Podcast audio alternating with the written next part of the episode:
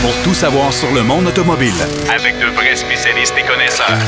Bienvenue à Derrière le volant.net avec Jacques DM. Je vous souhaite la bienvenue à votre émission Derrière le volant. J'espère que vous profitez de vos vacances, si c'est le cas. Mais en tout cas, à ce que j'ai vu sur les routes cette semaine, je peux vous dire une chose, c'est qu'il y a beaucoup de monde en vacances. Beaucoup, beaucoup, beaucoup, beaucoup. Là, c'est vraiment la saison des roulottes, des tentes roulottes, des véhicules récréatifs, des motos. Euh, nommez-les. Nommez-les, ils sont tous là. Alors, beaucoup, beaucoup de circulation, euh, particulièrement sur les autoroutes. J'ai fait le saut. Euh, entre Mont-Patelin, Trois-Rivières et Montréal, l'autoroute 40 était vraiment remplie à souhait. Alors, j'espère que vous en profitez bien. On a quand même de la belle température, un peu de pluie de temps en temps, une orage, de temps à autre, mais quand même, on, peut quand même savourer la chaleur et on peut aussi savourer un peu de liberté après cette année euh, et demie un peu difficile et j'espère que ça va demeurer comme ça.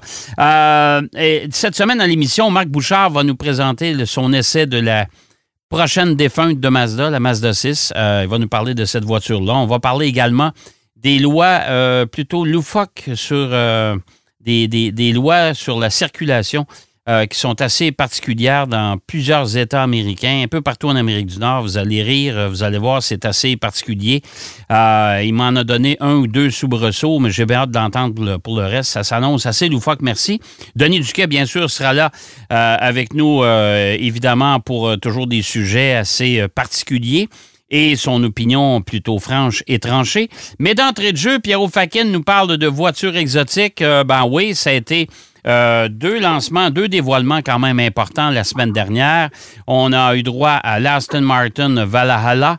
Euh, une voiture exotique de haut niveau, plutôt jolie, merci, et la présentation de la Lamborghini Aventador, la dernière, la finale, avec la motorisation actuelle, on nous, on nous promet un nouveau type de motorisation pour euh, le prochain modèle, avec bien sûr des modifications, euh, évidemment, à la carrosserie et compagnie. En tout cas, euh, notre ami Pierrot va nous en parler. Et on l'accueille à l'instant. Pierrot Fakin, mes hommages.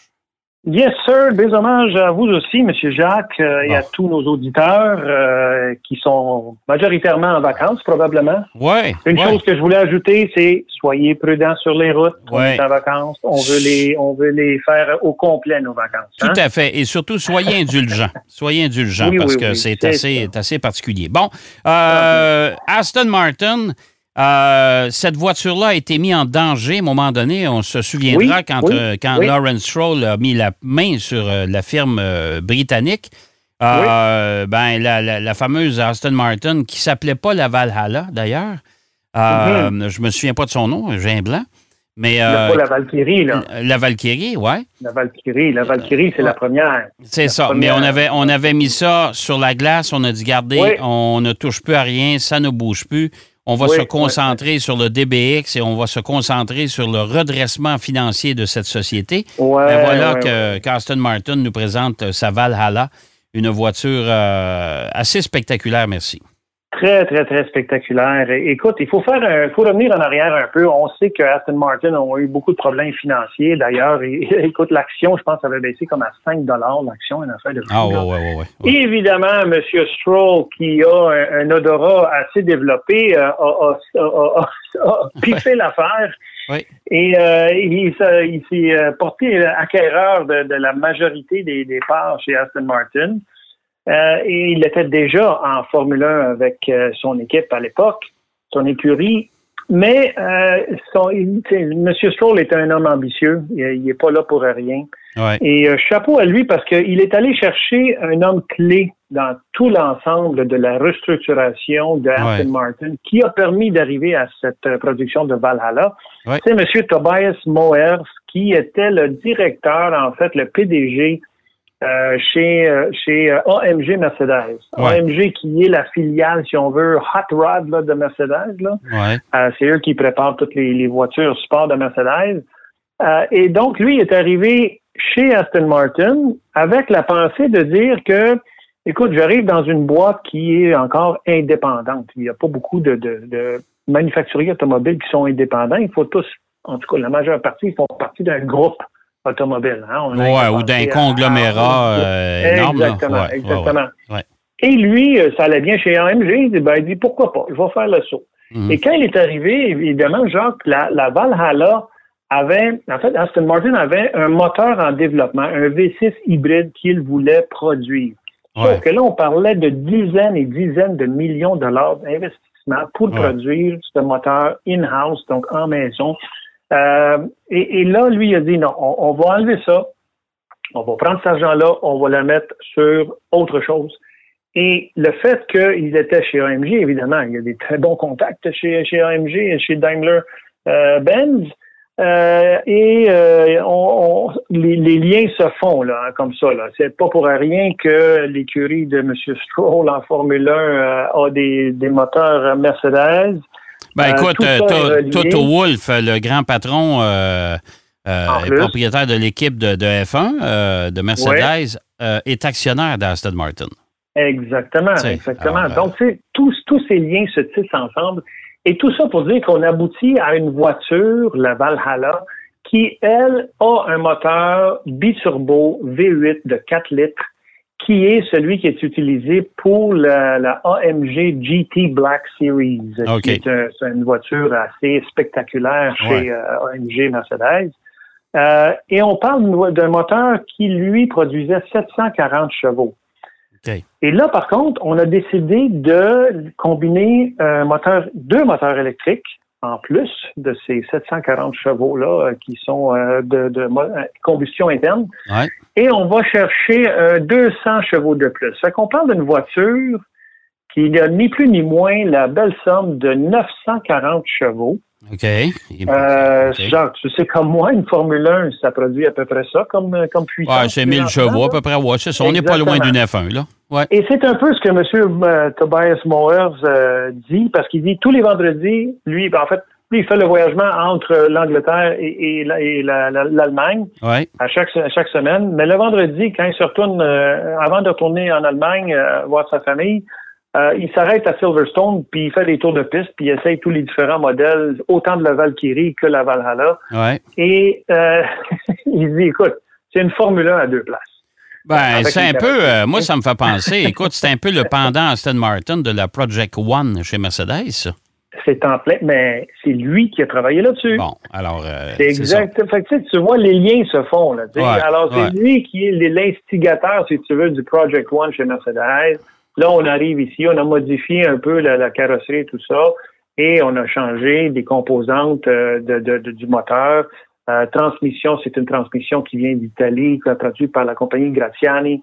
Mais écoute, ce qui est intéressant par rapport à, la Valkyrie, qui, elle, se détaillait à plus de 2 millions de dollars, et qui en avait peut-être, je pense que c'était euh, juste 150 exemplaires, la Valhalla, qui va être disponible à, la fin de, de, de, de, je pense, c'est 2023, euh, fin 2023, on va payer 800 000 US. Donc, 800 000 US, tu une voiture, en fait, une Formule 1 avec une carrosserie qui est légale pour la route. Et qui tu pourrais évidemment aller sur une piste avec euh, sans problème. oui, ça, c'est sûr, c'est sûr, oui. Euh, mais elle va avoir toutes les, caractéristiques euh, qui sont dans une voiture de touring de, tous les jours, si on veut. On va avoir l'Apple CarPlay, il va avoir un système d'infodivertissement, la, la, climatisation, ainsi de suite. Sauf que, évidemment, la structure est basée sur euh, une Formule 1. On a le système de suspension exactement comme une Formule 1, euh, avec les, les double wishbone en avant, en arrière. Euh, l'arrière, d'ailleurs, je ne sais pas si tu as eu la chance de voir les photos. Écoute, l'arrière, il n'y a même pas de lunettes arrière. Donc, à l'arrière, on va voir via les miroirs latéraux ou une caméra à l'arrière. OK. Alors, c'est vraiment particulier. Mais, tu sais, regarde, Jacques, si, si, si, on met une voiture à 800 000 de ce calibre-là, et, elle n'est pas en série limitée en plus, euh, moi, j'ai l'impression qu'ils vont en vendre une tonne de ces voitures-là. Bien, c'est sûr qu'ils vont en vendre beaucoup, parce que là, on ne parle pas d'une voiture d'une coupe de millions. Là. 800 000, là, c'est, quand même... Tu sais, quand on calcule qu'une Lamborghini ou certains modèles Ferrari, c'est 500 000 euh, oui, on n'est pas trop loin. Puis là, on se retrouve avec une voiture exotique assez, assez, assez exclusive, là. c'est sûr. Exactement, exactement. Et on pourra même la conduire en mode entièrement électrique, pas pour très longtemps. Par contre, je pense qu'il parlait de, je pense, une quinzaine de kilomètres, là. Ouais. Mais on pourrait la conduire juste en mode électrique si on veut. Et euh, évidemment, un moteur électrique, euh, il y en a deux, un à l'avant qui euh, alimente les, l'essieu avant. Et un à l'arrière pour aider, si on veut, le moteur à combustion interne à supplémenter le, pouvoir qui est nécessaire dans ce genre de voiture-là. Mais écoute, depuis que M. Moers est là, la compagnie a commencé à refaire l'argent comme il le faisait avant. Ils ont mis d'ailleurs de côté tous les projets de, tu te rappelles, Aston Martin Lagonda. Eux, ils devaient être le côté électrique de Aston Martin. Ça s'en vient, mais ils l'ont mis de côté pour l'instant. Ils l'ont retardé. Euh, oui, parce qu'ils devaient avoir une nouvelle génération de la rapide. Euh, la version 4 euh, portes d'Aston Martin, la, Berlin, Berlin Sport. Oui. Euh, elle devait revenir en mode électrique seulement. Fait que ça, tout ça, c'est retardé. On va, on va regarnir les coffres et par la suite, Aston Martin va plonger de plein pied dans, dans les nouvelles technologies. Exactement. Mais tout ça grâce à la vision, si on veut, de M. Stroll qui a su mettre en place les bons joueurs. Fait que chapeau à M. Stroll. Euh, je suis content parce qu'Aston Martin, non, comme moi, Jacques, tu sais aussi, tu es un fervent amateur de, de, ah, l'histoire de cette, cette marque-là. Donc, euh, chapeau. chapeau, vraiment. Euh, autre voiture exotique, Lamborghini qui a euh, lancé, dévoilé sa dernière Aventador en version ben actuelle, c'est-à-dire avec le V12 qu'on connaît actuellement. Ben oui. Ben voiture que j'ai eu le, plaisir, le privilège de conduire à quelques reprises. Mais là, c'est la version finale, on l'appelle comme ça, de toute façon. On l'appelle, oui. En fait, c'est la Lamborghini Aventador LP 780 4 pour les quatre roues euh, motrices. Ultimate. Ultimate. Euh, ultimate, c'est ça. Ultimate qui veut dire euh, la, dernière. La version ultime, c'est ça. Ultime. Mais là, mais là on va arriver avec quoi, là? On va remplacer ça par quoi? Après ça, ben là, on parle du... Bon, si, si, vous avez la chance d'en acheter une de, celle-là, là, achetez-la parce qu'elle va valoir très cher, puisque ce sont les dernières, là, tu sais. Ben, on parle du dernier V12 atmosphérique, qui était la caractéristique et tout. Jacques, le V12 caractéristique de Lamborghini a commencé en 1964 avec la 350 GT. Bon. Euh, qui était un modèle vraiment superbe à l'époque, là, vintage, euh, super beau, euh, développé par Gandini évidemment. Et parlant de Gandini, la Countach célèbre cette année ses 50 ans. Ouais. Alors, lui aussi a dessiné ça.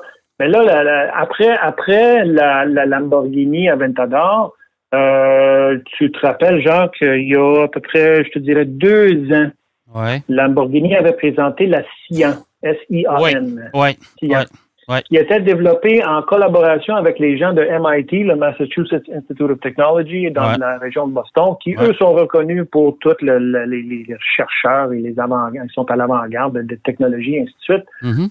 Et c'était la première voiture qui incorporait une électrification euh, à un moteur en combustion. Et euh, la, la Sian écoute, c'est une voiture exceptionnelle, mais elle est basée sur l'Aventador. Fait que selon moi, c'est la, suite logique de ce que Lamborghini va produire avec la. Je ne sais pas s'ils vont garder le, dénominateur euh, Aventador ou ils vont carrément aller vers le, nom de la la FKP37. Là. je mais sais qui, elle, avait un moteur, euh, quand même, c'est un moteur à combustion V12, mais combiné à un moteur de 48 volts euh, électrique. OK. Euh, là, écoute, je, d'aller complètement électrique, Jacques, tu sais comme moi, Ferrari s'envoie électrique aussi, donc. Euh, ouais, mais moi, il, il, continue à parler quand même de nouvelle génération de V12, probablement adaptée comme la sienne avec avec une motorisation. Ça. va être une voiture hybride, possiblement rechargeable. Possiblement rechargeable aussi. Oui, exactement. oui, oui, oui, oui. Elles vont être rechargeables, ça c'est sûr.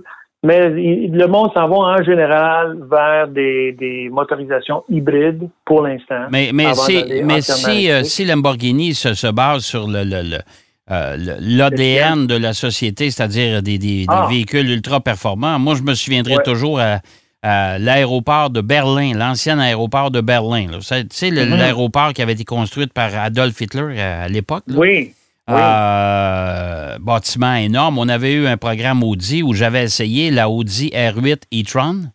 Euh, mm-hmm. Une fusée, là. Une fusée, là. Euh, un peu comme quand tu t'essaies la, la, la Taycan aujourd'hui, Turbo S. Oui, oui, exactement, ça aussi, c'est une fusée. Alors, si je me fie à ça, ça veut dire que Lamborghini pourrait arriver avec une voiture entièrement électrique dans un avenir assez rapproché, mais ça va prendre beaucoup de dextérité pour garder ça sur la route. Là. Euh, oui, oui, ça c'est sûr, c'est sûr. On peut la conduire euh, de façon docile, mais on sait que ces voitures-là, avec Hmm. la motorisation électrique, euh, peut être assez impressionnant à conduire. Oui, oui. C'est un peu plus difficile à doser, mettons.